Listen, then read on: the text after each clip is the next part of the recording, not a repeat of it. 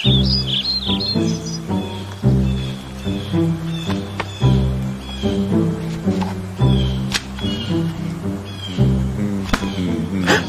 kommt.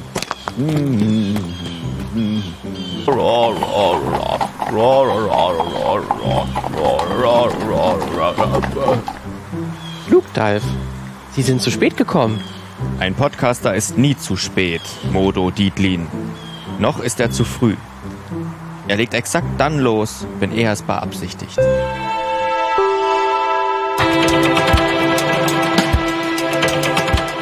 Wow.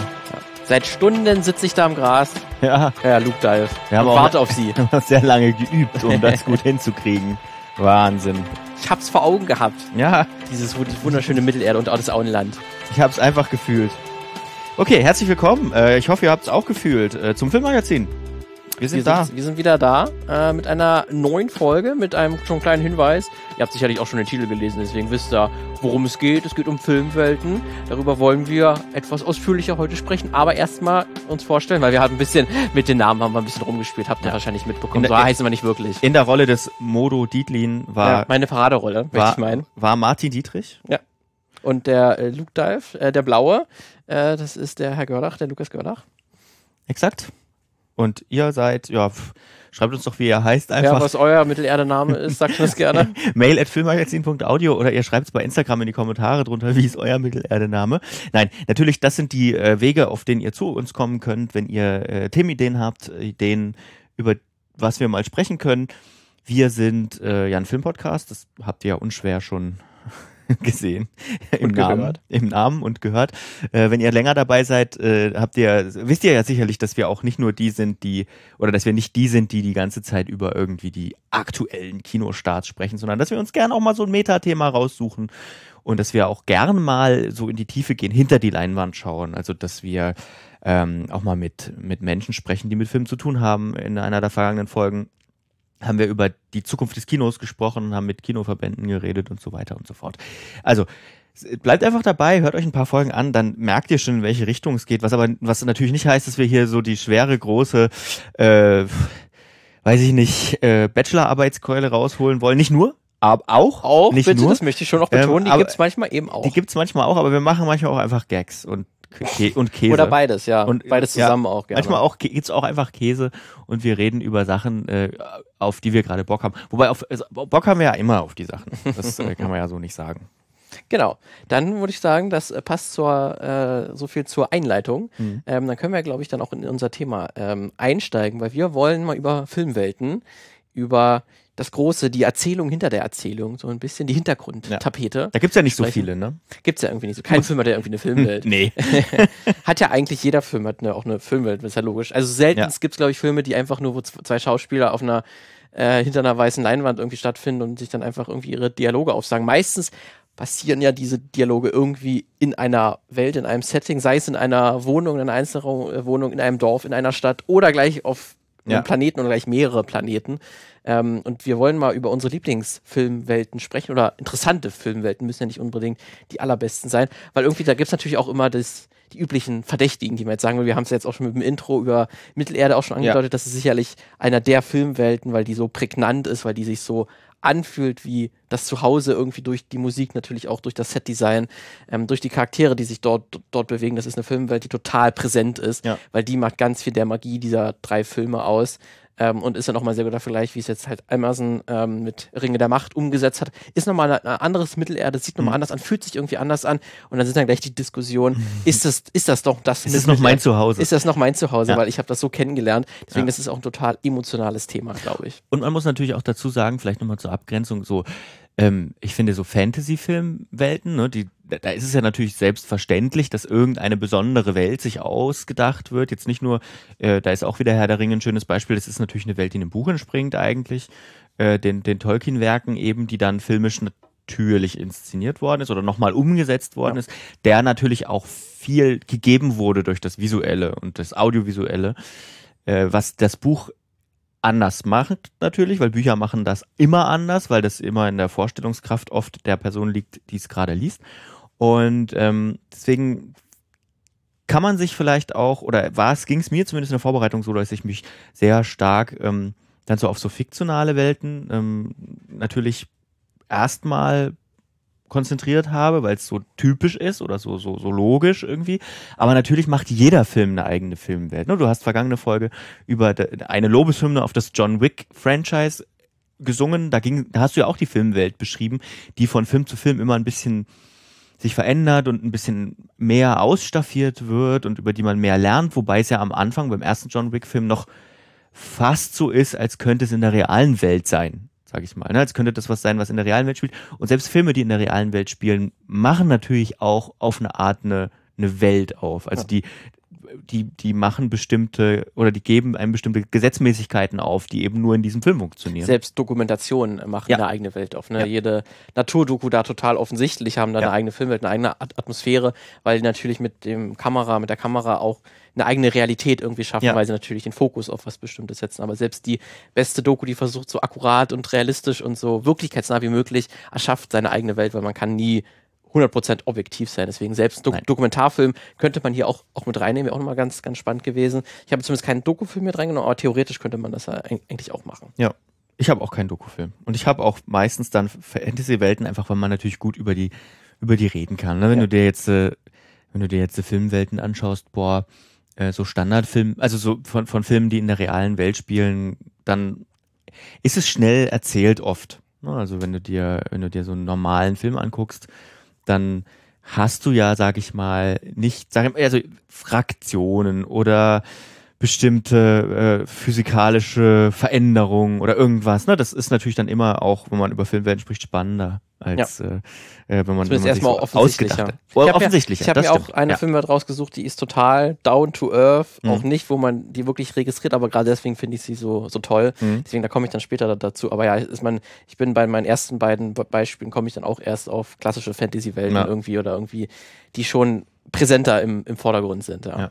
Jetzt haben wir genug, ähm, genug die Rahmenbedingungen gesetzt. Was ist denn die? Welche, welche Filmwelt hast du denn als okay. erstes mitgebracht? Weil ich wollte natürlich jetzt auch nicht wirklich nur die äh, offensichtlichsten nehmen, deswegen habe ich auch Herr der Ringe jetzt schon mal rausgenommen, weil es ja. natürlich eine tolle Filmwelt, aber das wisst ihr alle auch und ihr wisst auch, dass Star Wars eine, eine, in großen Teilen auch eine tolle Filmwelt gestaltet hat, die auch super vielfältig ist und wo man ganz viel Spaß mit hat. Aber ich will mal den Ursprung von Star Wars hinterhergehen. Das mhm. basiert, also nicht natürlich nur, und George Lucas hat sich natürlich bei sehr vielen Filmen, ähm, Serien, der sein äh, Flash Gordon und so auch sehr bedient, als er damals Ende der 70er Jahre oder Mitte der 70er Jahre dann diese Welt erschaffen hat. Aber er hat sich auch ganz stark an einer äh, franco-belgischen Comicreihe mhm. orientiert. Also der Millennium Falke zum Beispiel, das Design gibt's eigentlich, ist nicht in Star Wars entstanden, sondern das ist tatsächlich in einem äh, in einer Comicreihe. Mhm. Äh, Valerian ähm, Ach ja, das ja. und Laurelie mhm. äh, ist das eine wirklich eine franco-belgische Comicreihe, die auch eine Science-Fiction-Welt halt zeichnet. Und da kommt zum Beispiel der Millennium Falcon fast so eins zu eins rüber. Da gab es, glaube ich, auch mal ein bisschen Rechtsstreitigkeiten, ob das etwas zu ähnlich ist. Ähm, aber so, da sind viele Designs von später Star Wars finden sich dort wieder, weil George Lucas da großer Fan davon war. Und 2017 kam hat, ein Film, oder? Kam dann ein ja, Film, nämlich äh, äh, Valerian äh, und die Stadt äh, der tausend Planeten. Äh, der Film ist jetzt nicht besonders gut, würde ich sagen. Also der ist interessant auf jeden Fall. Ja. Lässt sich, also sieht wunderschön aus, ist sicherlich nach Avatar so einer der CGI-Filme, weil die sehr stark halt mit mhm. Computereffekten arbeiten müssen, um diese Welt zu erschaffen. Mhm. Ähm, ist auch, glaube ich, der teuerste europäische Film tatsächlich von Luc Besson äh, inszeniert. Ähm, den kennst du auch ganz, ganz, ganz gut, glaube ich, Lukas. Das ist der Typ von, das ist der Typ von Leon der Profi. Genau, genau, so. Leon der Profi. Ja, ja. Der hat nämlich eigentlich, der wollte nämlich schon sehr, sehr lange äh, Valerian irgendwie verfilmen. Weil er die Rechte nicht bekommen hat, hat er dann irgendwann das fünfte Element gemacht, wo er sich ja. ganz viele Elemente bedient. Deswegen ist das sozusagen jetzt seine äh, 2017 dann seine finale Version gemacht, äh, hat er es dann mal geschafft, wirklich ähm, diesen Comic mal auf, auf die Leinwand äh, zu bringen. Und ich finde da wirklich, ähm, den, den Film kann man an sehr vielen Punkten kritisieren. Äh, der ist jetzt nicht der rundeste Film am Ende, aber ich finde wirklich, was da für eine Welt gezeigt wird, die ist wirklich super einzigartig. Da sind super viele kreative visuelle Ideen äh, mit dabei, weil allein ne, diese Stadt der tausend Planeten, das sagt sie ja eigentlich schon. Ja. Diese, Zenta diese zentrale Raumstation, Alpha heißt die, sieht man auch am Anfang gibt es eine ganz schöne Sequenz, die ist eigentlich die ISS äh, ursprünglich, ähm, wird eröffnet und dann kommen nach und nach, kommen neben den Amerikanern kommen irgendwann die Russen, dann kommen die Chinesen, dann kommen irgendwann äh, das äh, indische Raumstation wird auch noch angedockt an die ISS und die wächst so Klar. ganz Na, natürlich ist es auch so eine, so eine Wunschvorstellung von, von erst so menschlicher Zusammenarbeit, dass das quasi alle nationalen Grenzen übersteigt und irgendwann jede Nation irgendwie ihre eigene kleine Mini-Raumstation an die ISS baut und das ist alles so ein globales Projekt irgendwann wird. Und irgendwann kommt halt nicht nur, ist irgendwann die ganze Erde quasi auf der ISS oder jedes, äh, ähm, jede Nation ist irgendwie auf der ISS zu finden, sondern irgendwann kommen auch verschiedene Alienvölker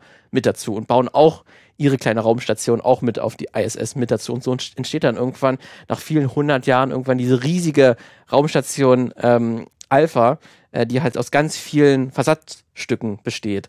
Ähm, und das ist dann natürlich so ein total eigenwilliges Konstrukt, was da entstanden ist, wo quasi der Film halt auch das total ausnutzt. Alle fünf oder zehn Minuten bist du in einem anderen Setting, das total anders aussieht.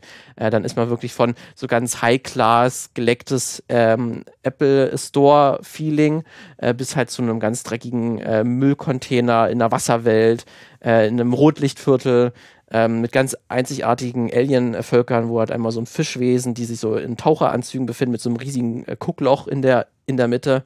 Also da geht man total kreativ um. Auch schon am Anfang gibt es eine ganz tolle Sequenz, wo man sich quasi auf einem Wochenmarkt befindet, auf, auf einem äh, Planeten. Aber dieser Wochenmarkt ähm, ist ein bisschen kompliziert zu beschreiben, wenn man es sieht, ist es ein bisschen verständlicher.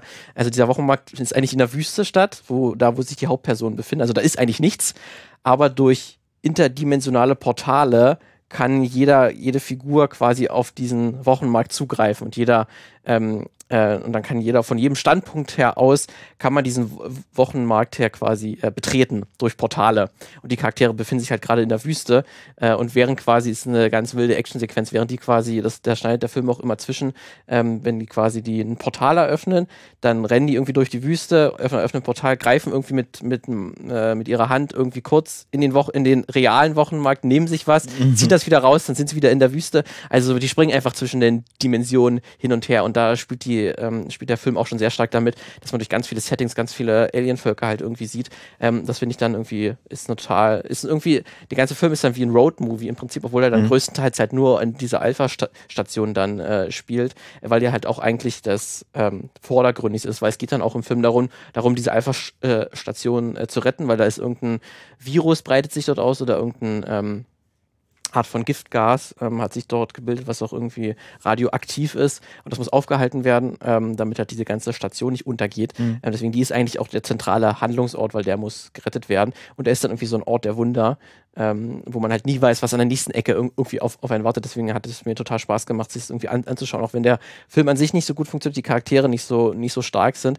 Ähm, aber irgendwie ist es dann, macht es hat sehr viel Spaß gemacht, diesen Film zu beobachten. Und irgendwie ist es, auch wenn es natürlich total optimistisch ist und eigentlich fast schon zu optimistisch ist, dass natürlich die alle irgendwie, auch wenn es natürlich Pro Probleme gibt auf dieser Raumstation, aber trotzdem können alle Alienvölker und alle Menschen funktionieren irgendwie und können zusammenarbeiten. Ja. Das ist irgendwie schon so eine Wunschvorstellung, wie das so ganz natürlich entstanden ist. Mhm. Deswegen finde ich das irgendwie ziemlich cool.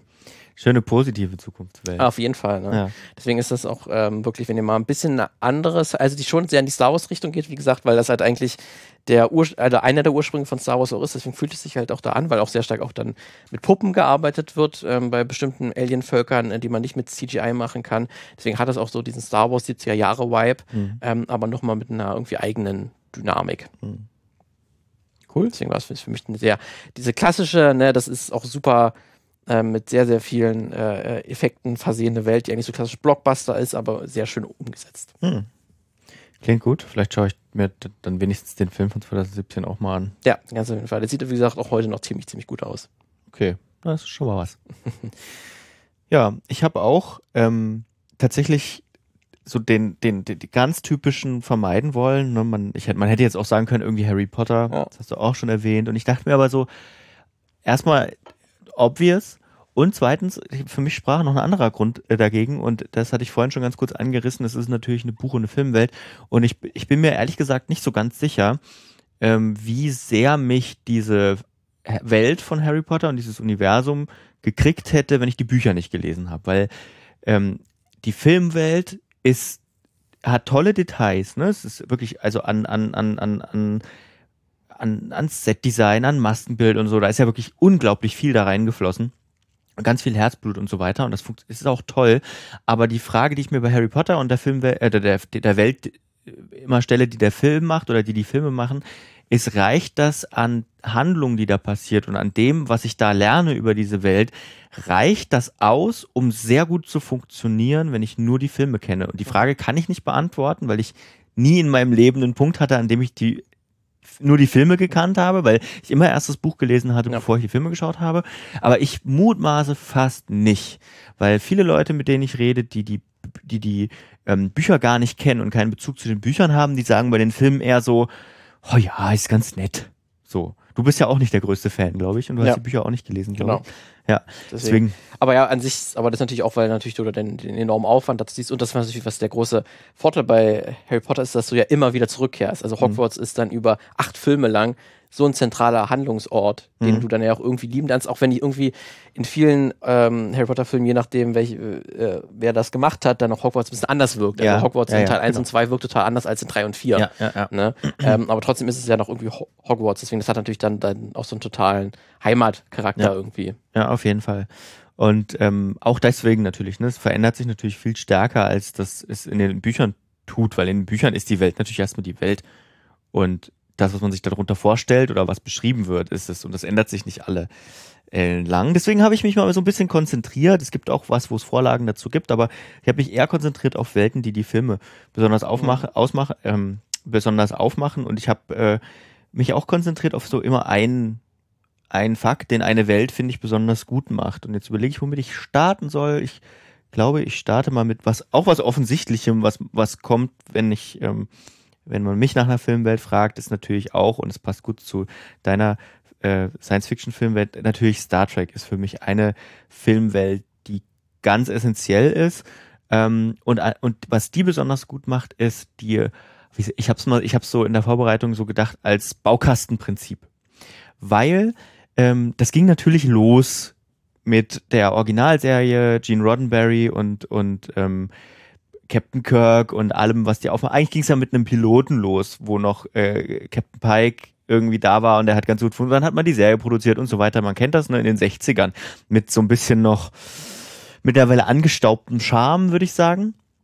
Und dieses, diese, diese, diese Welt, die wir heute kennen, die ist aus meiner Sicht, äh, Hardcore-Fans werden mich jetzt sicherlich irgendwie schlagen, ähm, die kamen dann natürlich viel erst durch die Kinofilme. Die haben dann erst so richtig angefangen, ähm, so eine ernsthaftere Welt, die nicht mehr auf diesen, wir, wir gucken mal die 60er Jahre Science-Fiction-Vibe zu machen, sondern so eine ernsthafte ähm, Betrachtung, Wissenschaft, Wissenschaft im Vordergrund, das Entdecken im Vordergrund und das Lernen im Vordergrund und so weiter, was dann die Serien, die großen Serien aus den 80ern und 90ern, die drei, also The Next Generation, Voyager und, und Deep Space Nine, was die natürlich nochmal dann echt extrem ausgebaut haben über Staffeln, über Staffeln.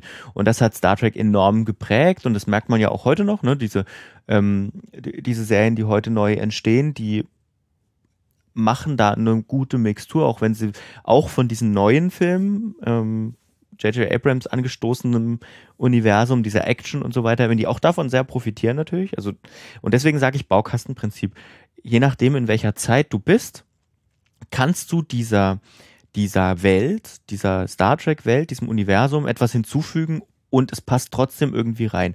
Klar macht man dann irgendwie so einen Kniff und äh, lässt dann nochmal die, macht dann eine zweite Zeitebene für die neuen Filme auf und so. Das bietet sich bei Science Fiction natürlich an. Ähm, aber auch, man, man fügt dann Punkte in der Geschichte hinzu. Man sagt dann, okay, wir, wir platzieren jetzt ähm, Discovery quasi noch vor, ähm, vor allem und dann springen die aber auch in der Zeit und sind die wieder nach allem irgendwie weiter vorne, als jemals eine andere Serie gewesen ist und so. Ähm, und deswegen, das schiebt, man kann das dann immer reinschieben und dann kommt noch was Neues hinzu. Ähm, oder man ordnet nochmal irgendwas, was Leute kennen, wieder ein. Und es wird trotzdem, ist trotzdem irgendwie organisch. Also es gibt auch Seiten, wo natürlich irgendwelche Logikfehler in dieser ganzen Serie irgendwie aufgemacht werden. Vor allem, weil manchmal, also Setdesign hat sich natürlich sehr verändert in dieser Zeit und ich weiß gar nicht, am Anfang waren das ja noch irgendwelche kleinen Lämpchen und, und, und komischen Sachen und so und dann die neue Enterprise, die hat natürlich dann so Glas Glasdinger und ähm, Touchscreens und so. Und die gab es in den 60er Jahren halt einfach noch nicht in der Form. Natürlich ändert sich das. Das würde ich jetzt aber nicht als Logikfehler irgendwie. Und was ihr ganz hast, ist ja die, die Welt von Star, Star Trek ja auch sozusagen auch trotzdem Technik angedeutet hat, die es dann wirklich erst später erst kam. Ja, ja, genau. Ja. Ne, das ist ja ganz, Ja. also die waren ja schon recht weitsichtig, dass es dann schon eine Art Ja. Smartphone dann schon noch geben Mhm. kann. Ähm, das ist ja, und auch diese Videotelefonie Ja. hat ja dann auch in Star Trek auch das erste Mal, dass man das so irgendwie auf der Leinwand oder auf Fernseher gesehen hat und dass dann, dass er auch irgendwie dann die echte Welt inspiriert hat. Ja. Ja, und das ist ja dann irgendwie auch ganz, ganz interessant, dass eine Filmwelt quasi dann erst Ja. fiktional war äh, und dann nicht mehr. Wir warten ja noch auf den Warp, Warp-Antrieb. Antrieb. Ja. Und das ähm, Beam. Ja, und das auch Beam cool. auch, das Beam auch, obwohl das, das läuft ja schon irgendwie. nee, aber ähm, auch solche Sachen wie zum Beispiel, ähm, wie zum Beispiel, ähm, na, äh, die, die, die, die, das, das, das, das Himmel. Wie heißen die Dinger, die ins All geflogen sind von den USA Space Shuttle? Äh, die, die Enterprise, die heißt ja nicht zufällig Enterprise, das echte Space Shuttle Enterprise, sondern das war ja auch auf Druck der, der Fan-Community und so wurde die dann so benannt. Ja, deswegen hat ja auch sozusagen Star Trek ja auch unsere Vorstellung Hm. von Technik, Wissenschaft und des Weltraums ja auch Ja. selbst geprägt, wie Ja, wir ja, heute auf den Weltraum gucken. Und deswegen ist ja fast das größte Lob, was du so in einer Filmwelt machen kannst, Hm. ähm, dass die so ähm, ausgestattet ist ähm, und mit so viel Liebe ähm, über viele, viele Jahrzehnte, dass sie halt irgendwann irgendwie auch auf die echte Welt Ja. Einfluss hat. Ja, Mich würde da mal auch interessieren, wie sehr, wie sehr man das, ähm, das dann, dann, dann versucht irgendwie in, in Bahnen zu halten, weißt du? Also wie klar ist das Konzept, dass jemand, dem die Rechte gehören, dann hat mein Gefühl, kann man mich auch äh, korrigieren, weil ich habe dazu jetzt, ich habe das jetzt nicht gesucht, das ist ein Gedanke, der mir gerade kam. Ähm, mein Gefühl ist, dass man das bei Star Trek relativ offen gehalten hat und auch offen ist für neue Ideen und offen ist für Leute, die, für Kreative, die dann sagen, ich möchte aber gerne ähm, das und das versuchen. Ich möchte aber gerne mal das und das reinbringen und man lässt sie dann auch erstmal machen, solange es passt und es fügt dem ganz viel hinzu. Im Gegensatz dazu finde ich zum Beispiel Marvel, ähm, wo es ja von Seiten von Disney auch einen ganz klaren Zehn-Jahresplan gibt, in welche Richtung das gehen Ja. soll und wie das Rezept sein soll. Oder ähm, wo es auch sehr hart ist, ist ja James Bond ist, ist ja richtig hart, ne? Wenn man sich das jetzt mal als Universum angucken wollte, da hat ja die, da hat ja das, das, das rechte verwaltende Unternehmen sozusagen, ich, mir fällt jetzt der Name nicht ein, du weißt es sicherlich. MGM, Ja, MGM, Oder- aber diese, diese ähm, Broccoli, Ja, genau. die äh, Barbara Ja, Broccoli, genau. die hat quasi äh, die Rechte. Die haben da Firma. sozusagen, genau, die, und die entscheiden dann, Also jetzt hat's Amazon. Ja, Ja. egal, aber die entscheiden dann, wie geht es lang und die sind dann auch der Torhüter, der Torwächter dieses Universums. Und das ähm, hat mich, fand ich bei Star Trek immer gut, dass da gibt's da, Ausreißer Ja, möglich aber sind. dann, das ist ja dann sowohl positiv als auch negativ Ja, möglich, total. dann, dass dann natürlich dann auch das fehlschlägt. Gibt es denn für dich eine Star Wars-Serie oder Folgen, wo du sagst, dass da fühlt sich die Welt nicht mehr an wie, wie Star Trek, weil man irgendwie dann es zu sehr übertrieben hat oder untertrieben hat? Ähm, Discovery, ähm, ich habe ja jetzt zumindest die ersten zwei Ja. Staffeln gesch geschaut. Mhm. Die fand ich ja eigentlich ziemlich gut, muss Mhm. ich sagen. Äh, auch wenn ich nicht der allergrößte Star, aber eigentlich dadurch auch schon wieder schon, weil ich das ähm, sehr an, anders bis angefühlt. Aber für, ich habe dadurch immer mitbekommen, dass einigen Leuten auch zu auch dann wieder zu wenig Star Trek irgendwie war, weil das dann auch äh, zu sehr plot-gedriven war, dass es Mhm. immer nicht einzelne Folgen für sich gestanden haben und man irgendwie ein philosophisches Idee irgendwie versucht hat zu ergründen, sondern da äh, von der Welt her auch ein bisschen zu sehr irgendwie, es geht, die Welt geht immer unter und wir müssen das verhindern. Ich glaube, das haben sie, ähm, das haben sie dann ein Stück weit auch immer angepasst, dann im Verlauf der Staffeln. Ich überlege gerade, ob es die zweite war oder die dritte, wo sie dann da auch drauf reagiert haben und das wieder ganz stark oder ganz stark nicht, aber für, für die Verhältnisse, wie es in der ersten Staffel war, schon in die Richtung bewegt haben, in die sie, in die die Fans das wollten. Ähm, Discovery fand ich immer ganz cool, also hat mir, hat mir okay viel Spaß gemacht. Ähm, ist nicht mein Favorite. Äh, ich würde jetzt auch, ich würde auch ungern in diese Kerbe schlagen, die, die offensichtlich gescheiterte Serie, nach fünf Staffeln einfach beendet worden und auch immer so als bö böses, St- als, also als ungewolltes Stiefkind Mhm. irgendwie betrachtet, ist ja Star Trek Enterprise äh, von 2005. Obwohl ich die gemocht habe, muss ich ehrlich sagen. Das ist ja dann wirklich, da hat man dann gesagt, okay, wir müssen jetzt ein Prequel machen. Das war so die große Prequel-Zeit. Ähm, das hat vielen nicht gefallen, ähm, weil man sozusagen dann aus Voyager war, danach, man wollte ja auch irgendwie wissen, oder mir geht's immer so, ich wollte ja wissen, was danach passiert, ne? wie geht's weiter mit der Technik und so. Und dann hat man gesagt, okay, wir gehen jetzt vor alles. Wir gehen jetzt quasi an den Punkt, wo die Welt das erste Mal einen Warpflug ähm, ge gemacht hat, ähm, kurz danach, oder und, und dann sich quasi noch unter Protektorat der Vulkanier die, die Menschen dann das im All, äh, im All unterwegs sind und so weiter. Ähm, was, auch, was aber auch cool war, weil das hat Background Story geliefert und dass das Verhältnis nicht immer so war, wie es war und die Föderation ähm, das Große ist und die Menschen irgendwie gefühlt die Chefs der Föderation sind, auch wenn es nicht so ist formell, aber für uns sieht es natürlich so aus ne, und, so, und so weiter. Ähm, die könnte man jetzt nennen, aber ich finde, ich, ich, Ja, ich mein, ich muss, ich muss ehrlich sagen, und da, da werden mich jetzt sicherlich viele ältere Star Trek-Fans hassen. Für mich am wenigsten nach Star Trek fühlt sich die Originalserie an. Weil für mich, wie gesagt, geprägt ist, sind diese 80er, 90er Ja, ich glaube, aber es gibt ja auch, ich glaube schon, die meisten Star Trek sind, glaube ich, eigentlich das Next Generation, so das Ja. Star Trek-Ding einfach schlechthin ist. Ja. Und das fühlt sich ja schon deutlich anders an als die das 60er Jahre Originalserie. Total. Ähm, ne, deswegen kann, das ist, glaube ich, vielleicht gar nicht so eine kontroverse Meinung. Vielleicht, Nee, vielleicht auch nicht. vielleicht auch nicht. Ähm, ja, und jetzt die neuen. Picard ist natürlich auch nochmal eine Nummer für sich. War ganz nett, ganz nett anders erzählt irgendwie vom, aber passt trotzdem auch perfekt rein.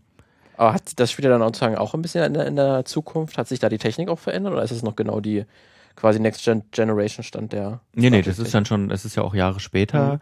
Ähm, es hat sich viel, es hat sich sehr viel verändert. Ähm, es ist anders gefilmt, es ist ganz anders aufgemacht auch als Next Generation.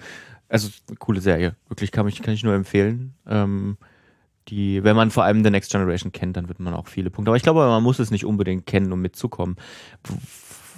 Ich glaube, es ist bei Star Trek auch immer so gewesen, dass immer, wenn jemand was Neues versucht hat, das war bei Discovery so, das war auch bei den neuen Filmen so, immer wenn jemand was ganz anderes versucht hat, wurde erstmal gesagt, äh, das ist ja gar nicht mehr Star Trek. Ja. Und dann irgendwann hat man gemerkt, hey, so hat man jetzt auch neue Zielgruppen erreicht und so weiter. Und ja, das, jetzt werden es halt immer mehr Serien, aber das ist ja ganz logisch, die Franchisierung, die, Die schreitet voran. die schreitet voran. Und ich glaube, ich könnte mir aber vorstellen, dass es irgendwann auch wieder so ist bei Star Trek, dass man sagt, okay, das funktioniert nicht mehr.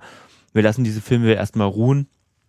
Und dann irgendwann in zehn Jahren nimmt sich's wieder einer mal vor. Und dann gibt's halt in zehn Jahren Ja, wieder dann, irgendwas. da hilft dann dieser Baukasten, den du Ja, beschrieben hast, genau. ne, dass es nicht so kompliziert ist wie jetzt vielleicht bei anderen Franchises, dass man da Ja. einfach wieder was eigenes aufbauen kann. Ja, und es ist halt wirklich auch ein Franchise, das wie andere große Franchises natürlich auch über Jahrzehnte besteht und erweitert wird und so. Da gibt es ja auch welche, die funktionieren dann nur für einen Film oder so. Oder ist ja auch gut.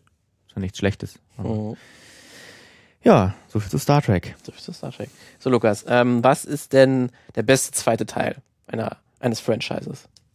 Oder einer Filmreihe? Muss ja nicht Franchise sein. So, brauchst du jetzt eine Filmreihe von mir? Nö, aber wo du einfach so sagst, das sind so beste zweite Teil. Naja, bei, äh, bei der The Dark Knight Trilogie zum Dark Beispiel. Knight zum Beispiel, da ist der zweite eindeutig der Da ist beste. der zweite Pate, eindeutig der beste. Pate 2. Der Pate.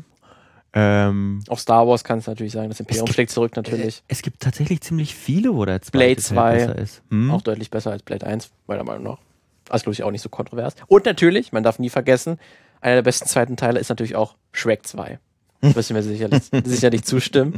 Ähm, ich bin großer Fan dieses, dieses Films äh, Ja. und habe mich dann auch für diese Welt hier entschieden, weit, weit weg. Mhm. Äh, oder das Königreich weit, weit weg, plus halt, also so ist natürlich die, die Stadt quasi, die, die Traumschlossstadt, Mhm. aber ich glaube, einen richtigen Namen hat irgendwie der Rest der Welt nicht, deswegen habe ich einfach mal die Märchenwelt genommen. Mhm. Ähm, weil was bei Shrek 2 ganz interessant ist, der war nämlich auch so ein bisschen auch ein Vorreiter, ähm, was auch dieser auch Franchise-Filme ist, also von Filmen, die ganz viele Referenzen irgendwie einbauen, weil die auch, auch aus ganz vielen Versatzstücken und Zitaten äh, bestehen. Mhm. Das war jetzt der Lego-Movie, hat das ja dann so richtig, ähm, oder der Lego-Film hat das dann so richtig in den Vordergrund äh, gespielt, ähm, wo das mit ganz vielen verschiedenen Franchises arbeitet, ne, wo dann irgendwie die Ninja Turtles auf Superman treffen können ähm, oder halt dann auf Star Wars oder Multiversum. Multiversumsfilme, genau, da kamen dann ganz, ganz, ganz viele raus. Und jetzt auch der Super Mario-Film ist total ein Referenz- und Zitate-Film, wo quasi möglichst in alle fünf Sekunden irgendein in, in neue Referenz irgendwie oder irgendein Zitat aus den Mario-Spielen irgendwie vorkommen soll. Ja. Ähm, das kann in den schlechtesten Fällen wirkt das leider sehr, sehr ermüdend und irgendwie der Film total unkohärent, hat irgendwie keine eigene Identität, außer halt zu sagen, hey, kennst du das noch von Ja. früher? Ähm, das kann, wie gesagt, der Lego-Film, der erste hat das für mich eigentlich ganz gut umgesetzt, weil der trotzdem irgendwie eine, ein Herz und eine Seele hatte und trotzdem Charaktere, Ja. die was erlebt und eine Charakterentwicklung durchnehmen. Und halt, äh, Shrek 2 finde ich auch da absolutes Paradebeispiel, weil die natürlich diese Märchenwelt einfach haben und das natürlich gerade als Deutscher, der die Grimms Märchen immer natürlich als Kind auch äh, vorgelesen bekommen hat, erkennt man natürlich ganz, ganz, ganz viel wieder. Ähm, und da finde ich natürlich das ist ein großer Spaß, dann natürlich zu sehen, wie das dann halt modernisiert wird, irgendwie neu kontextualisiert wird.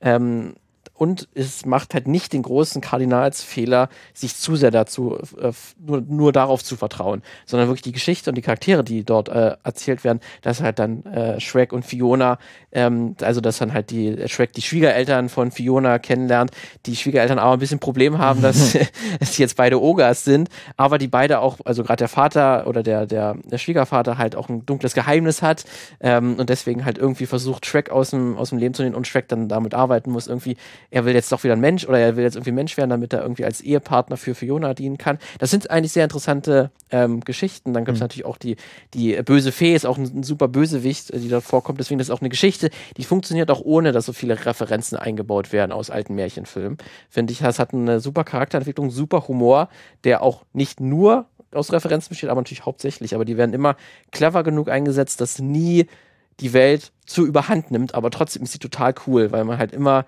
immer sich darauf freut, was kommt denn jetzt. Mhm. Ähm, in dieser Taverne alleine, die auch immer wieder auch in allen Track-Filmen vorkommt, da laufen so viele Märchenfiguren rum, die irgendwie nochmal neu kontextualisiert wurden, dass ich dann tota-, totalen Spaß damit habe. Ähm, hat für mich, wie gesagt, auch ganz großartige Sequenzen. Es gibt da in Shrek 2, also eine, die gibt's, ja, der gibt's auch auf, auf YouTube, könnt, könnt ihr die finden, die 50 Sekunden, ähm, wo Shrek und der Esel, wo der sich da in den äh, Schimmel verwandelt hat, ähm, ja. auf der, auf der Flucht sind und die das dann im Stil von so einer Polizeidoku äh, machen von so Law and Order mäßig, dass die gerade von, hm. von den Rittern und dann natürlich von der Polizei gesucht werden und die dann festgenommen werden und dann halt irgendwie äh, dem gestiefelten Kater, der da auch mit dabei ist, werden dann irgendwie Katzenminze untergejubelt und gesagt, hier, du schmuggelst Katzenminze, nein, das ist gar nicht meins. Äh, und dann wird irgendwie auch, gibt's Pfefferspray, aber es ist natürlich kein Pfefferspray in der Welt von Shrek, sondern das ist dann eine, eine Pfeffermühle, dem was in die Augen gedreht wird. Das sind super kleine Gags, die dort überall ähm, versteckt werden. Ähm, und deswegen finde ich diese, diese Welt von, von Shrek 2, wie die eingesetzt ist, weil die halt wirklich immer noch im richtigen Moment sagt, jetzt werden die Zügel nochmal angehalten, wir übertreiben es nicht mit den Zitaten und Re Referenzen, nicht so wie es halt die schlechten Multiversums-Franchise-Filme machen. Deswegen ist das eine ganz große Verspieltheit wo irgendwie in einer Welt, wo irgendwie im Prinzip ja eigentlich alles möglich ist, weil du kannst ja mit diesen ganzen Märchenfiguren machen, was du willst. Aber es wirkt dann am Ende nie willkürlich, weil immer am Ende die Charaktere und die Geschichte noch funktionieren und die trotzdem noch immer im Vordergrund sind und die Welt nie überhand nimmt. Äh, deswegen ist das für mich ein total gutes Beispiel, wie man mit so einer Welt, äh, die total kreativ eigentlich ist, aber dass es nicht, nicht zu viel wird. Ähm, weil das sind gerade auch die schlechten Shrek-Filme, die haben das nämlich auch gemacht. Mhm. Äh, das ist also wie Shrek 3 zum Beispiel oder auch ähm, Shrek 4 auch zum Teil. Ähm, da ist es mir dann einfach too much irgendwann geworden. Aber ich finde gerade Shrek 2 hat dann eine totale äh, gute Balance gefunden. Deswegen ist das für mich total tolle Filmwelt, total Spaß macht auch zu erkunden und irgendwie, also ich auch nochmal, weil das ist auch total ein Film, den kann man sich so häufig anschauen, weil, die, weil man jedes Mal noch ein anderes Detail irgendwie findet, was irgendwie im Hintergrund passiert ist. Hm. Ja, es stimmt, das ist eine coole Welt, die mir auch, die bei mir ehrlich gesagt auch so ein bisschen in äh, Vergessenheit geraten ist, weil man sich ja nicht mehr so richtig damit ja. dann Jetzt kommt ja auch nochmal ein fünfter Teil irgendwie, ja. jetzt nachdem jetzt auch der letzte äh, geschiefte Karte, also der zweite Teil auch sehr erfolgreich war. Auch ein ganz cooler Film, der auch super aussieht, mhm. äh, weil das Coole, was die bei ähm, gestiefelten Kater 2 gemacht haben, die gehen nicht mehr in diesen realistisch anmutenden äh, Animationsstil rein, sondern halt in diesen Spider-Verse-Style, wo das total mit 2D, 3D-Element und Comic Panel-Style halt irgendwie gearbeitet äh, wird, wo man ganz äh, starken Linien gearbeitet wird ähm, und man sich ein bisschen visuell mehr traut. Mhm. Äh, fand ich sehr schön. Mal gucken, was sie dann bei Shrek 5 machen, ob die da auch einen neuen Stil sich irgendwie da aussuchen, weil finde ich auch, auch ganz, ganz cool. Mhm. Ähm, aber die kommen wohl dann irgendwie auch zurück. Jetzt ist mal gucken, ob das dann auch wieder so funktioniert, weil wie gesagt, gerade dieses Franchise und kennst du, kennst du, kennst du, ja. ähm, Humor und Referenzen ist jetzt auch sehr viel gewesen in den letzten Jahren. Ähm, deswegen kann ich mir vielleicht vorstellen, dass Shrek dann 5 auch nicht mehr so gut funktioniert, mhm. weil man das zu häufig jetzt schon gesehen hat, auch wenn es dann halt mit Märchen ist. Ähm, deswegen, das war eigentlich auch so ein Zeitding, weil die natürlich auch sehr bewusst Disney verarscht haben äh, mit, mit ihrem ja. Stil und ob man das heute noch so machen kann. Vielleicht, man kann natürlich auch heute sehr gut Disney verarschen, ja. aber ich weiß nicht, ob das Shrek 5 dann da ja. ähm, das Mittel ob dazu noch, hat. Ob, denn ob auch das noch, noch zündet. Hat, so. Ja, genau. Da äh, sind wir mal gespannt. Ja. ja. Ähm, eine Welt, die niemals endet, offenbart. Von denen scheint es ja immer mehr zu geben. Absolut, ja. Eine Welt, die man, von der man dachte, sie hat schon, ist schon lange geändert, aber dann hat sie dann doch nochmal letztens wieder einen Zusatz bekommen, ist äh, eine Welt, die ich, die ich aufgeschrieben habe, die ich auch sehr gut finde und ähm, oder vor allem durch einen Film gut finde, weil sie in einem Film gut funktioniert und die ähm, sie ist so ein bisschen dieses Überraschungsmoment es ist nicht so, wie man es gedacht hat. Und eigentlich ist es so ein bisschen Reverse Isekai. Was Isekai ist, erkläre ich dann äh, vielleicht später noch. Ähm, Matrix. Mhm. Ist für mich eine Welt, die, äh, die immer noch grandios funktioniert, obwohl der Film ja mittlerweile oder der erste Film, wir brauchen eigentlich nur über den ersten reden, der Rest ist Käse. Ähm, ist wirklich alle drei anderen sind wirklich Käse. Ähm, 24 Jahre alt ist jetzt und ähm, es funktioniert trotzdem immer noch. Dieses Gedankenspiel, dass wir eigentlich einen Protagonisten haben, der in der ganz normalen Welt lebt. Also in der Welt, die wir kennen. Und so erleben wir ihn ja auch am Anfang. Und dann Stück für Stück merkt er so, da stimmt was nicht mit der Welt. Und man weiß erst gar nicht so richtig, was es ist, bis es einem dann erklärt wird. Und dann ist es plötzlich so, oh, die Welt, von der wir dachten, dass es die ganz normale Welt ist, ist eigentlich nur eine Simulation und wir leben eigentlich in der Zukunft und die Menschen sind von den Maschinen unterjocht, versklavt eigentlich, werden als Batterien verwendet und es gibt nur noch eine kleine Gruppe, die sich durch Hacking und durch andere coole Sachen, die man so macht, ähm, dem zu Wehr setzen. Und ähm, das fand ich, das war so ein, so, ein, so, ein, schönes Gedankenexperiment und es erklärt natürlich auch einiges. Ne? Es erklärt zum Beispiel, warum kann man die Physik so biegen, dass man sich mega geil auf die Fresse hauen kann. Ähm, ohne dass es halt wirkt wie, oh guck mal, es ist jetzt in so ein, das ist, die hängen an Drahtseilen. Sie hängen natürlich an Drahtseilen, aber es ergibt irgendwie auch Sinn, weil sie wissen ja darum, dass die Welt nicht echt ist. Ich finde aber halt auch dann gerade auch trotzdem die reale Welt ist auch Mhm. sehr interessant gestaltet, wenn man dann halt sich in dieser Postapokalypse Ja.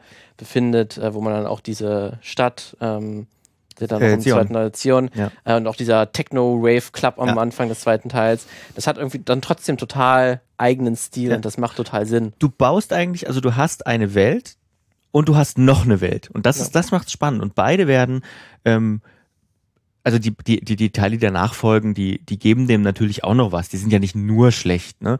Ähm, aber die geben dieser Welt natürlich auch noch ein bisschen mehr Ja. Tiefe. Und ähm, das schafft es ganz gut, dass es wirklich zwei parallele Welten aufbaut. Und auch ganz eigentlich interessant, ne, dass dann an sich die Matrix ist ja eigentlich gar nicht so verspielt, weil du könntest ja im Prinzip Nee.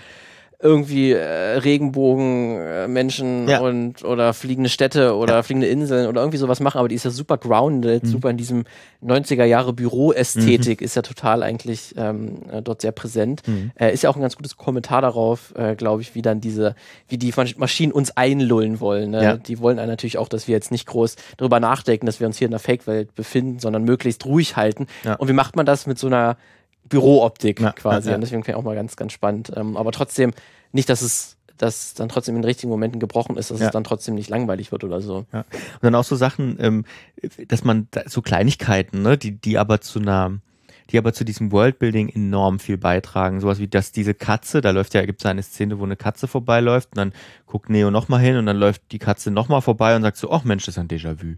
Und dann werden die plötzlich ganz aufgeregt, weil Déjà-vu bedeutet, dass sie gerade irgendwas verändert haben. So, Déjà-vu, was ja ganz, ganz normales Psychisches ist, ist dann im Prinzip ein Zeichen ein, oder ein, ein Bug in der Matrix irgendwie, Ja. der auftritt, wenn was verändert wird und so. Das ist, und das macht es so aus. Das bleibt hängen. Ähm, und, und, und so, und da, da das, das hilft einem, diese Welt zu verstehen. Oder dann dieser äh, äh, Raum mit den tausend Monitoren, wo dann dieser Ja. Wächter der Matrix mit dabei ist oder einer der, der Gründer ist oder der Erschaffer der, Ma der Erschaffer der Matrix. Äh, der, der, oh Gott, der hat einen Namen. Ja, ja, der- Ne, Alle, jeder hat einen Namen, eine, Ja, ja, eine ja- Bezeichnung bei, bei den Wachowskis. ne, das ist ja dann irgendwie Ja. auch so ähm, sehr erinnerungswürdig Ja. und passt irgendwie total zu dieser, zu dieser Ja. Welt. Ja, also das ist so eine, von- eine Sache von Überraschungen, ist es eine total tolle ähm, Geschichte, die auch mehr, das sind zwei Welten in einer im Prinzip. Und das Ja. ist auch sehr spannend. Ja. Fandst du da dann den vierten Teil, hat er da noch mal irgendwas Neues dazu addiert?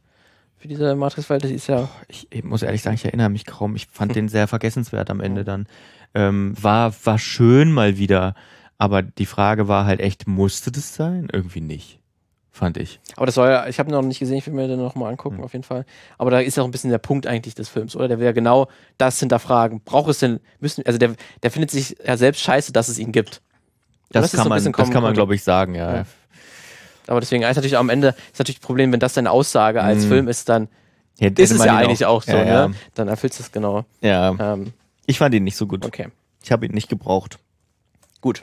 Dann, äh, was ihr auf jeden Fall braucht, ähm, ist ein kleines feines Drama, was ich euch jetzt hier mal äh, ergebe. Das ist im letzten Jahr erschienen, war auch tatsächlich für einen Oscar nominiert, also der Hauptdarsteller war für einen Oscar nominiert. Äh, sonst ein bisschen unter, unter Ferner Liefen äh, gelaufen. After Sun ist tatsächlich auch ein Regiedebüt gewesen. Sehr faszinierender kleiner Film, Mhm. ähm, wo im Prinzip eigentlich nichts passiert. Aha. Äh, Vater und Tochter machen einen Hotelurlaub Hm. im Hotelressort, in so ein ganz typisches Cl- äh, Cluburlaub. Ähm, und was dann interessant, also eigentlich, ne, die haben, machen wirklich einen Urlaub und dann ist der Urlaub irgendwann vorbei. Mhm. Ähm, aber was der Film dann in, auf einer zweiten Ebene macht, ist, dass sich die Tochter dann 20 Jahre später ungefähr ähm, erwachsen ist äh, und sich nochmal die Aufnahmen dieses Urlaubs anschaut. Also ähm, sie als äh, und auch ihr Vater haben war immer mit der Kamera dabei und haben halt alles aufgenommen. Und sie schaut, jetzt, schaut jetzt diese Aufnahmen wieder an und versucht sich irgendwie so zu erinnern, was da passiert ist. Man weiß aber auch nicht genau, warum sie sich das anschaut und was genau ist das, das Ding ist. Ist irgendwas mit dem Vater passiert? Das ist Mhm. so das Hauptsächliche, was man vermutet, ähm, weil er halt eine, irgendwie eine große Traurigkeit in sich trägt, dieser Vater, das aber nie ganz ausspricht. Und es gibt nie eine Szene, wo das mal aufgeklärt ist, aber es schwebt so dem ganzen, in dem ganzen Film schwebt das so oben drüber. Was ist hier eigentlich passiert? Warum schaut sie sich 20 Jahre später nochmal diese Aufnahme an? Mhm. Ist danach irgendwas ganz Schlimmes passiert? Man weiß es nicht. Ähm, sehr faszinierender Film, wo man drüber spricht. Äh, deswegen, der wird auch häufig als quietly devastating beschrieben. Hm. Ähm, also er wird, er ist, äh, als Drama ist er total ruhig, zerstört er dich, weil du halt die ganz kleinen Andeutungen, die der Vater und die, die Tochter machen, deuten musst, was hier eigentlich pass vielleicht passiert ist. Ähm, deswegen ganz faszinierender Film, den, euch, den ich gerne, den ihr euch sehr gerne mal anschauen könnt, wenn ihr damit etwas anfangen könnt. Sehr ruhiger Film, wie gesagt, ähm, wo man die vielen kleinen Momente irgendwie orten muss. Und ich finde auch gerade halt diese Welt, dieses Hotelressort, diesen Club sehr faszinierend, weil der ist eigentlich super im Hintergrund. Der fällt ja eigentlich gar nicht auf. Ähm, weil das ist aber sowas, was jeder irgendwie kennt, der schon mal so einen Cluburlaub gemacht hat. Also wie jeder Billardtisch aussieht, wie dieses Hotelzimmer aussieht, ähm, wie dann die, ähm, wo es äh, das, das Buffet gibt, jeder Tisch irgendwie, das hat total diesen Charakter, das fühlt sich wirklich total echt an und aber auch total nichtig, Mhm. ähm, weil das ist irgendwie auch so, ne, man, man ist so ein All-Inclusive-Urlaub, wo man irgendwie äh, alle zwei oder jeden Tag irgendwie am Pool rumlungert, eigentlich nichts macht, da mal am Abend noch so ein irgend so ein Programm sich irgendwie an, äh, anschaut, wo man irgendwie Karaoke singen kann oder so ähm, oder irgendwelche anderen äh, Leute da dich irgendwie en entertainen wollen, aber das ist eigentlich eigentlich total nichtig. Mhm. Aber gerade deswegen wirkt das so wie eine Zeitkapsel irgendwie total, weil das ist dann irgendwie auch Ende der 90er Jahre äh, oder Anfang der 2000er Jahre spielt ungefähr das. Ähm, so sieht halt auch ungefähr auch die, die Technik dort aus und so. Deswegen wirkt das so, als ob die Zeit irgendwie auch stehen geblieben ist. Aber ich habe dann halt, weil ich halt ein paar solcher Urlaube auch als Kind irgendwie hatte, habe ich mich da total wiedererkannt. Ähm, alles, was die machen, habe ich irgendwie selber auch gemacht und an jedem Tisch saß ich irgendwie auch, auch wenn es nicht genau exakt dieser Tisch war. Äh, deswegen fand ich das als Welt irgendwie total faszinierend, weil auch, äh, was halt auch ganz interessant ist, weil die Tochter, die ist halt so äh, elf, zwölf Jahre alt, die befindet sich gerade kurz vor der Pubertät ähm, und befindet sich gerade kurz davor, dass sich ganz viel bei ihr verändern wird. Mhm. Ähm, aber noch ist es nicht so weit und sie beobachtet auch ganz viel andere Jugendliche, die schon drei, vier, fünf Jahre älter sind. Was machen die? Wie reagieren die darauf? Wie reagieren die darauf, wenn die irgendwie erst Sleep schaffen und so? Sie hat selber noch kein Interesse daran, aber sie beobachtet total, wie machen das andere. Und so beobachten wir halt auch als Zuschauer diese Welt halt auch mit und, und sie halt mit. Und gleichzeitig guckt ja ihr 20 Jahre älteres Ich guckt auch nochmal so auf sie. Ja. Deswegen der ist auf, auf einer Metaebene, findet da auch ganz, ganz, ganz, ganz viel statt. Ähm, deswegen ist dieses, also das ganze Setdesign ist eigentlich total, äh, äh, ähm, fällt eigentlich total gar, gar nicht auf, ähm, aber irgendwie unterstreicht halt diese äh, nichtige Welt irgendwie auch total die Aussage des, des Films. Ähm, und dadurch ist es eigentlich noch schlimmer vielleicht, was dort passiert ist, dadurch, dass halt dieses Ho- Hotelressort eigentlich so egal ist. Mhm. Ähm, aber dann vielleicht, wenn man das so deuten möchte, wie gesagt, der Film sagt selber nicht, aber wahrscheinlich ist mit dem Vater irgendwas passiert im, Mhm. im, im Nachhinein. Aber gerade dadurch, dass das so die Welt so nichtig ist, so nichtig wirkt, ist das nochmal jeder Moment irgendwie, die die beiden zusammen haben, ist nochmal extra wichtig und schön gewesen. Ja. Deswegen ist das irgendwie ein Film, der sehr effektiv seine, sein kleines Budget irgendwie einsetzt, ähm, um irgendwie halt dann diese fünf Orte oder so zu, zu zeigen, die man irgendwie im Hotelressort sieht. Das ist jetzt der, sozusagen der, den du angekündigt hast, der Ja. so ein bisschen normal ist. So ein bisschen normal ist es eigentlich ne, absolut nicht beeindruckend, was dort die Setdesigner aufgebaut haben und die Re Re Requisiten und so, aber irgendwie ähm, unterstützt das total den Film. Da ist es wahrscheinlich dann auch, also da ist, liegt dann der Fokus nicht so sehr auf dem, auf der, auf dem, wie pompös ist diese Welt Ja. ausstaffiert, sondern durch welchen, durch welche Brille gucke ich da drauf oder Ja. wie, wel, durch welche Perspektive habe ich da drauf ähm, und kann das dann doch wieder das Normale eigentlich das Interessante sein. Ja, am Ende. genau. Deswegen Ja. ist hier gerade dieses Alltägliche ist dann hier gerade das Außergewöhnliche. Hm. Ähm, ich habe noch eine letzte, eine, eine, letzte Filmwelt mitgebracht, ähm, die, die, die äh, wir beide sicherlich sehr feiern. Ähm, oder ich weiß, dass wir beide die sehr feiern und für mich ist sie einfach ein ganz großes, grandioses äh, Beispiel für geniales Worldbuilding. Und äh, natürlich, wie die, das bei mir so ist, es geht ja nichts ohne eine Anime-Welt ähm, und ich habe ich bin so ein bisschen davon abgerückt, aber ich würde sagen, es ist ein Anime, aber kein japanischer. Und jetzt glaube ich, weißt du, was kommt. Äh, Avatar, der Herr der Elemente, ähm, mit wirklich einer genialen Welt und einer genialen Hintergrundstory und ähm, einer, äh, einer, einer vor allem für, für Jugendliche sehr spannend äh, zu lernenden Polit Politik auch dahinter. Ne? Es ist, geht ja auch um, um Politik. Also wer ähm, Avatar das noch nie geguckt hat, der sollte das auf jeden Fall nachholen. Es ist eine immer noch sehr gut schaubare Serie und eigentlich wäre es mal an der Zeit, da einen, weiß nicht, 4K-Remake, wenn es noch geht, HD geht sicherlich, ähm, daraus nochmal ja, zu machen. Das ist echt schön. Ähm, noch mal eine Remastered-Version, weil die gibt's in 4 zu 3, wie es halt früher im Fernsehen gelaufen ist, aber die ist so toll animiert und die ist wirklich over the top gut animiert. Ähm, äh, also auch einfach technisch ich glaube, die kann man einfach nochmal hochskalieren und dann sieht die immer noch toll aus, kann ich mir vorstellen. Auf jeden Fall, ja. Also ähm, allein allein wie diese Welt halt gemacht ist, das ist alles, was ich jetzt erzähle, sind so Sachen, die man, ich will nicht nicht so viel spoilern, ähm, aber äh, sind so Sachen, die lernt man erst wirklich im Laufe dieser Staffeln Stück für Stück, weil am Anfang ist die Welt ein relativ großes Geheimnis. Also man weiß, das weiß man qua Intro, dass es einen großen Krieg gab, dass die Feuernation ähm, alle anderen Nationen angegriffen hat, unterjocht hat ähm, und dass der Avatar eben, das ist einer der, ähm, die, ich sag mal so, ein, einer der mächtigsten Dudes, die es gibt und der, äh, den gibt es dann immer nur einmal und der wechselt dann, also es, wenn der Avatar stirbt, wird sozusagen diese Macht weitergegeben an jemanden aus einem anderen Stamm. Es gibt eigentlich, sagen wir mal, vier Stämme in Anführungsstrichen. Ähm, also das Feuer, die Feuernation habe ich gerade schon ähm, erzählt. Das sind sozusagen die, die als aggressiv dargestellt werden. Das ist ein Inselstaat im Westen. Ähm, sehr dargestellt als, ich würde mal fast sagen, so industrielle Revolution mäßig dargestellt, ne? Also wirklich so. Und diktatorisch geführt? Diktatorisch geführt, also absolut, ja, eigentlich eine absolute Monarchie auch. Mhm. Ähm, die, die, die sieht so ein bisschen aus wie London 1899 gefühlt. Ne? Feuernationen, die sind natürlich auch, haben ja Feuer als ihr Element. Ähm, dann gibt's die Erd, das Erdkönigreich, das ist mit Abstand das größte. Das ist halt so ähm, ähm, das, was man sich so an, was man sich so an traditionellem chinesischen Sein, so, ne? Dynastie. Die, die, halt die chinesische Kaiser, das chinesische Kaiser, so wie man, also so ist das so ein bisschen dargestellt, wie man sich das vorstellt. Ähm, auch wenn da noch andere Elemente mit einfließen. Ähm, auch eine Monarchie aber sehr, sehr liberal, eine sehr liberale Monarchie, würde ich sagen. Liberaler. Ähm, liberalere Monarchie, ja.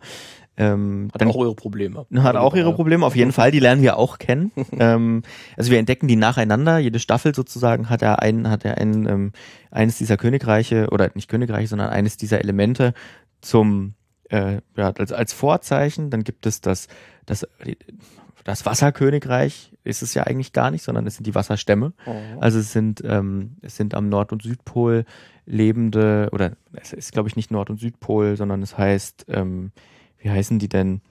Ähm, doch Nord Nordpol und Südpol, Südpol und im Norden äh, gibt es eben mehr Wasserbändiger, das starten wir nicht, die lernen wir erst später kennen und wir lernen aber ganz am Anfang im Süden Wasserbändiger kennen, die ähm, die nur ein versprenkelter Stamm noch ist, die auch fast komplett ausgelöscht worden sind. Also da gibt es fast nichts mehr. Ähm, nur noch einzelne ganz kleine nomadische Stämme und im Norden eben gibt es dann die, die, das große, sich immer weiter abschirmende Wasser, Wasserreich, Wasserstämme, die zusammenleben. Also auch wieder das anders organisiert. Und dann gibt es noch die Luftnomaden, die aber fast komplett ausgelöscht worden sind, aber da hast du wieder ein anderes Bild. Das, das sind so Mönche. Nomaden. Das sind Mönche im Prinzip, ja. die auf Tempeln, in Tempeln leben. Auch das sind unterschiedliche, vier Stück gibt's, glaube ich. Ähm, also ihr merkt schon, das ist sehr, sehr umfangreich, was sich da ausgedacht worden ist und es hat auch viel Screentime, ähm, um das zu lernen, aber weniger durch, weniger durch langweilige Exposition, sondern wirklich durch Erleben. Also man erlebt das mit den Figuren, die das auch für sich, sich kennenlernen. Und äh, vielleicht auch noch, noch mal, damit man das, wenn ihr das wirklich nicht kennt, ähm, das nochmal im Hinterkopf hat. Es gibt diese Elemente können gebändigt werden. Also es gibt Menschen, die diese Elemente, jeweils ein Element bändigen können. Warum? Erfahren wir auch alles später noch. Aber ähm, es gibt Luftbändiger, es gibt Feuerbändiger, es gibt Wasserbändiger, es gibt Erdbändiger. Und wir verfolgen eben Aang als den nächsten Avatar oder den Avatar ähm, auf seinem Weg, all das zu lernen, weil als Avatar kann er alle Elemente bändigen. Und allein das Bändigen ist wieder so eine Sache für sich. Ne? Da kommt dann noch ganz viel später dazu, auch in der Nachfolgeserie, die Legende von Korra. Ähm, also zum Beispiel das Feuer, also das kommt schon früher, dass Feuerbändiger als Sonderform auch noch Blitze bändigen können beispielsweise oder dass Wasserbändiger Heil, Heilfähigkeiten haben oder dass die auch Blut, Blut bändigen ist auch eine ganz besonders böse, auch schon, also kann man sich vorstellen, schmerzhafte Form des Wasserbändigens ist. Ähm, Pflanzenbändigen gibt's auch, ist auch eine Unterform des Wasserbändigens oder Metallbändigen als ähm, als äh, Art der der des na der Erdbändigung und so. Also es ist eine, eine total spannende Physik auch dahinter ja. irgendwie und so. irgendwie dann was auch so ein kleines äh, eigenwilliges Ding ist in der Welt von Avatar, dass es halt äh, auch normale Tiere gibt, mhm. aber die sind immer bestehen eigentlich zu 100% immer aus einer Kombination aus zwei realen Tieren. Mhm die wir hier in der Men äh, die, mhm. halt, die, die wir kennen, also dann irgendwie in, in Eulenbär oder ja. so. Ne? Und dann kombiniert man einfach zwei total unsinnige ja. auf den ersten Blick Tiere. Ähm, und das ist dann, aber das ist dann einfach so. Ja. Ne? Und das sind dann auf einmal äh, Schlangenratten und so. Ne? Also man kombiniert einfach ja. ganz wild, ähm, aber irgendwie, das wird einfach durchgezogen auch komplett und ist dann auch total Spaß, wenn man auch nicht mehr weiß, was kommt als nächstes. Welches Tier hat man als, als nächstes irgendwie oder welche Tiere miteinander kombiniert. Äh, und da ist auch gerade nochmal, aber da ist auch interessant, ne, da gab es ja auch schon eine Kontroverse oder da gehen die Fanmeinungen durchaus durcheinander, wie dann halt Korra ähm, das spielt dann 70 Jahre danach, ja. deutlich nochmal erweitert hat. Wie hat sich die Welt entwickelt? Auch super spannend, was mhm. dann passiert ist. Ähm, aber die haben zum Beispiel, es gab ja auch diese Geisterwelt, ähm, mhm. ähm, die auch in, in, in, der ersten Serie Avatar ja auch schon vorgestellt mhm. wird. Die wird aber noch total erweitert im, in, in, in Korra. Mhm. Und da gibt es dann auch ähm, quasi eine Prequel-Folgen, wo man dann erfährt, wie hat das überhaupt alles angefangen mhm. und wie ist überhaupt diese Geisterwelt genau entstanden und wie die mit den Zusammenhängen mit der echten Welt. Mhm. Und das fanden dann viele gar nicht mehr so cool, ja. äh, was da passiert ist, weil dann zu viel erklärt wird und dann auch zu und dass es sich nicht mehr Avatar genug angefühlt ja. hat, weil dann irgendwann die Charaktere quasi auch zu Super Saiyajins werden können ja. durch diese Geisterwelt und quasi zehn Meter groß werden können ja. und mit Blitzen und Energiestrahlen um sich schießen können. Und das war dann ein Punkt, wo dann die Leute gesagt das fühlt sich jetzt nicht mehr an wie Avatar. Ähm, und deswegen ist es auch total schwierig, kann das auch na nachvollziehen, auf jeden Fall, wenn man sagt, äh, das war dann in der zweiten Staffel, ist das vor allen Dingen dann vorgestellt worden von, von, von Korra, dass da dann der Punkt für viele Fans war, nee, jetzt gehe ich irgendwie nicht da, mehr mit. Genau, das, das ist dann nicht mehr die Welt, die ich kenne und die Welt, die ich liebe. Und da hat man dann auch ganz gut gemerkt, wie diese zweite Serie dieses Universum kaputt. Also das hat es natürlich nicht kaputt gemacht, ne? das, das will ich gar nicht sagen. Korra ist auch an vielen Stellen eine tolle Serie, ähm, vor allem auch technisch nochmal eine Schippe draufgesetzt, ja. muss man sagen. Ähm, aber da hat man gemerkt, wie sie mit ihrer eigenen Welt nicht mehr klar gekommen sind. Das, deswegen ist das auch nochmal ein gutes Beispiel. Korra war ja auch nach zwei Staffeln dann vorbei. Was ich auch ein bisschen schade fand, weil es einfach, vier oder nach vier, weil es einfach, weil es einfach aufhörte dann. Ähm, und nicht so richtig ein, ein, echtes Ende gefunden hat, gefühlt. Ja, ist halbwegs ein Ende auf jeden ja, Fall. Ja, aber man merkte, wie sie, wie sie dann auf die Tube gedrückt ja, haben gegen Ende. Ja, aber, aber äh, Avatar, der Herr der Elemente an sich schon wirklich geniales Worldbuilding. So gibt's gibt's wenig wenig besseres Absolut, ja. vergleichbar. Weil dann auch äh, genau im richtigen Zeitpunkt auch mal die Regeln der, der Welt irgendwie erklärt werden ja. und das nicht so, man keinen Lore-Dump irgendwie am Anfang ja. hat, dass man erstmal zugeschissen wird mit Informationen, wie diese ja. Welt funktioniert, sondern dass so nach und, und nach sich aufbaut. Und das zum Beispiel, das machen ja ganz viele Isekai auch. Jetzt erkläre ich es doch, Isekai heißt auf Japanisch andere Welt und ähm, wenn ihr das also ich will noch mal eine extra, ex, extra Folge dazu machen, deswegen wollte ich das jetzt nicht ausweiten oder gar ein Isekai nehmen, aber es würde ganz gut reinpassen, weil bei einem Isekai ist es so ein bisschen so, ein Charakter aus einer anderen Welt taucht eben in eine neue Welt ein. Das ist so, das, da gab es einen riesen, oder gibt es immer noch einen Boom, irgendwie gefühlt jeder zweite Anime, der in Japan rauskommt, ist ein Isekai-Anime. Ähm, so, also äh, los ging es eigentlich 2014 mit einem ganz großen Kick-Off ähm, Sword, Art, Sword Art Online, wo ein Charakter ähm, in einem Rollenspiel dann gefangen wird im Prinzip und dann landet er mit anderen Charakteren, kann, wird auch wieder gestritten, ob das eigentlich ein Isekai ist. Oft ist, oft ist es bei Isekai so, dass der ein, ein, ein Mensch in der realen Welt stirbt und dann nicht tot ist, sondern in einer Fantasy-Welt erwacht im Prinzip und das dann teilweise wie in einem Computerspiel, im Rollenspiel durchspielt, manchmal nicht. Da gibt es ganz viele verschiedene Spielweisen, das wollte ich, das stelle ich alles nochmal vor irgendwann in der Folge, aber da gibt es auch ganz, ganz viel Scheiße und echt komische Trends und weirdes Zeug, muss man sagen. Aber es gibt auch wirklich Goldstücke, ähm, die man sich wirklich gut angucken kann. Ähm, und ist auch nicht neu, also wenn man sich, äh, die Chroniken von Narnia sind auch ein typischer Isekai zum Beispiel, mhm. durch einen Schrank in eine andere Welt oder Alice im Wunderland oder Chihiros Reise ist eigentlich auch ein Isekai, wenn man das so will. Ähm, der Zauberer von Oz. Der Zauberer von Oz, genau, absolut. Und ähm, also ja, das, äh, das wollte ich jetzt nicht, aber das ist eigentlich das, ähm, wo man eine Welt dann im Prinzip am Reißbrett mhm. ähm, entstehen lässt. Ja. Ne? Ja. Also ähm, Peter Pan auch. Mhm, alles, wo geträumt wird, nur. so. Oder Truck-Kun wird dann immer verniedlichend, weil oftmals ist es so, und es ist mittlerweile auch schon ein Meme geworden, dass ein Typ von einem Truck überfahren wird oder die Figur von einem Truck mhm. überfahren und wird und dann in der anderen Welt auf. Deswegen ist, wird der äh, Truck-Kun genannt oh, mittlerweile. Oh, wenn Truck-Kun Hits. Okay, okay. Gut. Das ja. kurz zum Isekai. Ja, ja. dann äh, vielleicht noch ein paar Honorable Mentions, die ich irgendwie nicht mm. mit reinnehmen wollte, aber noch kurz. Ist natürlich auch äh, Ghibli-Filme sind natürlich auch absolute Experten, äh, was ja. das Worldbuilding angeht. Deswegen absolut. allein das Badehaus in Chihiro ja. ist absolut super. Auch ähm, eigentlich jede Stadt, die man irgendwie in, in einem wandelnden Schloss sieht oder halt auch. Kikis kleiner Lieferservice auch wunderbar, die auch mit ganz mit ganz großen Feinheiten ausgestattet ist, die so lebendig wirkt. Ähm, dazu zählt äh, dann für mich auch äh, quasi Italien in Call Me By Your Name. Ja. Äh, Finde ich, ist auch so eine Welt, ähm, die total, das spielt so in den 80er Jahren eine Romanze, die total wunderschön ist. Ja. Also spielt irgendwie in den schönsten Sommertagen irgendwie des, des Jahres äh, und irgendwie jedes Bild sieht wunderschön aus und mhm. man will eigentlich in dieser Welt einfach nur leben, weil auch schöne Menschen machen schöne Dinge, ja. reden über Kultur und Literatur und ja. Kunst fahren und Fahrrad, verlieben sich, fahren, Fahrrad, sind, sind in, in Gewässern oder irgendwie am Fluss spielen ein bisschen und so. Das wirkt einfach wunderschön, deswegen ist auch für mich so eine Welt total reinpasst. Andere Richtung wieder wäre The Shining. Da findest ah, du auch ja. das, da, das Hotel, äh, absolutes Horrorhotel, ja. was ähm, auch ganz, wenn man sich den Film auch mehrmals an, anschaut, unmögliche Architektur auch manchmal hat, die mhm. gar nicht so erwähnt wird unbedingt, sondern die Charaktere irgendwo lang gehen, dann wieder zurückgehen, dann hat sich irgendwie das Layout von, von dem Hotel eigentlich geändert. Habe ich letztens auch so ein ähm, eine Analyse gesehen, ähm, wie denn der Film so mit, mit so kleinen Feinheiten auch arbeitet, wo dann die Charaktere irgendwie wo ankommen, wo eigentlich es gar keinen Sinn macht, dass es hier weitergeht und irgendwie so der Film halt auch eine unheimliche Atmosphäre aufbaut, weil ja. der, dieser Ort, dieses Hotel halt irgendwie nicht real wirkt hm. und dort irgendwie irgendwas geht da vor sich.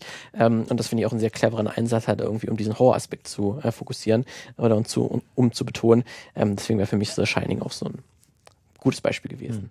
Horrorfilme hat man jetzt gar nicht dabei gehabt. Die haben natürlich, die sind natürlich auch ähm, oft von World, von einer, von einer guten groß, ja. Welt ähm, abhängig. Ja, dann, ähm, ich glaube, man kann hier keinen Punkt machen, sondern man kann nur sagen, damit haben wir nur ein Doppelpunkt. Ein paar, was? Komma. Für, Komma. Semikolon. Ja. Da, und das unbeliebteste Satzzeichen. Das ähm, stimmt, ja. aber nee, Semikolon ist vielleicht gar nicht so falsch, weil mein, äh, wir haben auf jeden Fall einfach nur ein paar absolut subjektive Beispiele Ab, jetzt ja. genannt und äh, kann man, die Liste kann man unendlich fortsetzen. Macht es doch einfach mal, schreibt uns doch mal eure Lieblings- Filmwelten und warum ihr sie so mögt. Am allerliebsten wäre es, wenn ihr das bei Instagram macht irgendwie und ähm, unter den Post schreibt. Ansonsten schreibt sie auch gerne in die Kommentare auf filmmagazin.audio unter den Beitrag. Dann können wir das in der nächsten Folge vielleicht mal irgendwie erwähnen. Genau. Und diese Folgen eignen sich natürlich immer wunderbar für eine Fortsetzungsfolge. Ich würde auch sagen. Ja. Weil es gibt noch so viele Beispiele. Ähm, weil es ist ja natürlich auch schwer zu sagen, was ist eigentlich eine gute Filmwelt? Weil das, wie gesagt, ja. super subjektiv. Das habt ihr wahrscheinlich ja. jetzt auch gemerkt in unseren Beispielen. Das lässt sich so gar nicht so auf, das muss diese drei äh, Faktoren müssen erfüllt sein, ansonsten dann, dann ist es eine gute Filmwelt, nicht dann ist es eine schlechte. Nee, so, so, einfach funktioniert es leider nicht. Leider nicht. Leider nicht. Sonst ähm, könnte es ja jeder. ähm, jo. Dann würde ich sagen, wir hören Gibt, uns in einer Woche. Ja, gibt es noch irgendwelche News? Nee, ne? Ich hab äh, höchstens gesehen. Till Schweiger äh, ist nicht der geilste Typ wohl am Set, hat der Spiegel hat mit ein paar Betroffenen ah. gesprochen. Äh, wirklich von Machtmissbrauch gesprochen ja. und halt auch von Alkohol am, am Set, ja. ähm, wo wirklich Herr Schweiger äh, für Angst und Schrecken äh, gesorgt haben soll. Äh, er selber dementiert das, mhm. ähm, aber es hat sich jetzt auch schon Nora Tschirner auf äh, Instagram auch gemeldet, mhm. ähm, die jetzt ihnen jetzt nicht nochmal explizit gesagt hat, weil sie hat ja einfach mit Tischweiger auch zusammengearbeitet, mhm. aber sie hat gesagt, es ist ein offenes Geheimnis, dass die Deu deutsche Filmbranche mit sehr vielen Problemen am Set zu arbeiten hat. Und da sollte, ähm, weil sich auch in diesem Spiegelartikel halt auch äh, Konstantin-Film oder ein paar Mhm. andere Verleiher und Filmstudios geäußert, geäußert haben, die gesagt, nö, ist eigentlich gar kein Problem, also Mhm. ist eigentlich alles gut. Und das hat Nora Tschernova gesagt, das geht eigentlich absolut nicht, Mhm. weil man weiß von dem Problem und die muss man mal offen angehen. Verlinken wir in den Shownotes, würde Ja. ich sagen. Ist wahrscheinlich jetzt erstmal noch Spiegel Plus Inhalt, nehme Ja. ich an, aber ähm, ja. Ähm, lohnt sich sicherlich. Gut, dann ähm, war's das für diese Woche Mhm. und wir hören uns nächste Woche Jo. wieder. Tschüss! Ciao.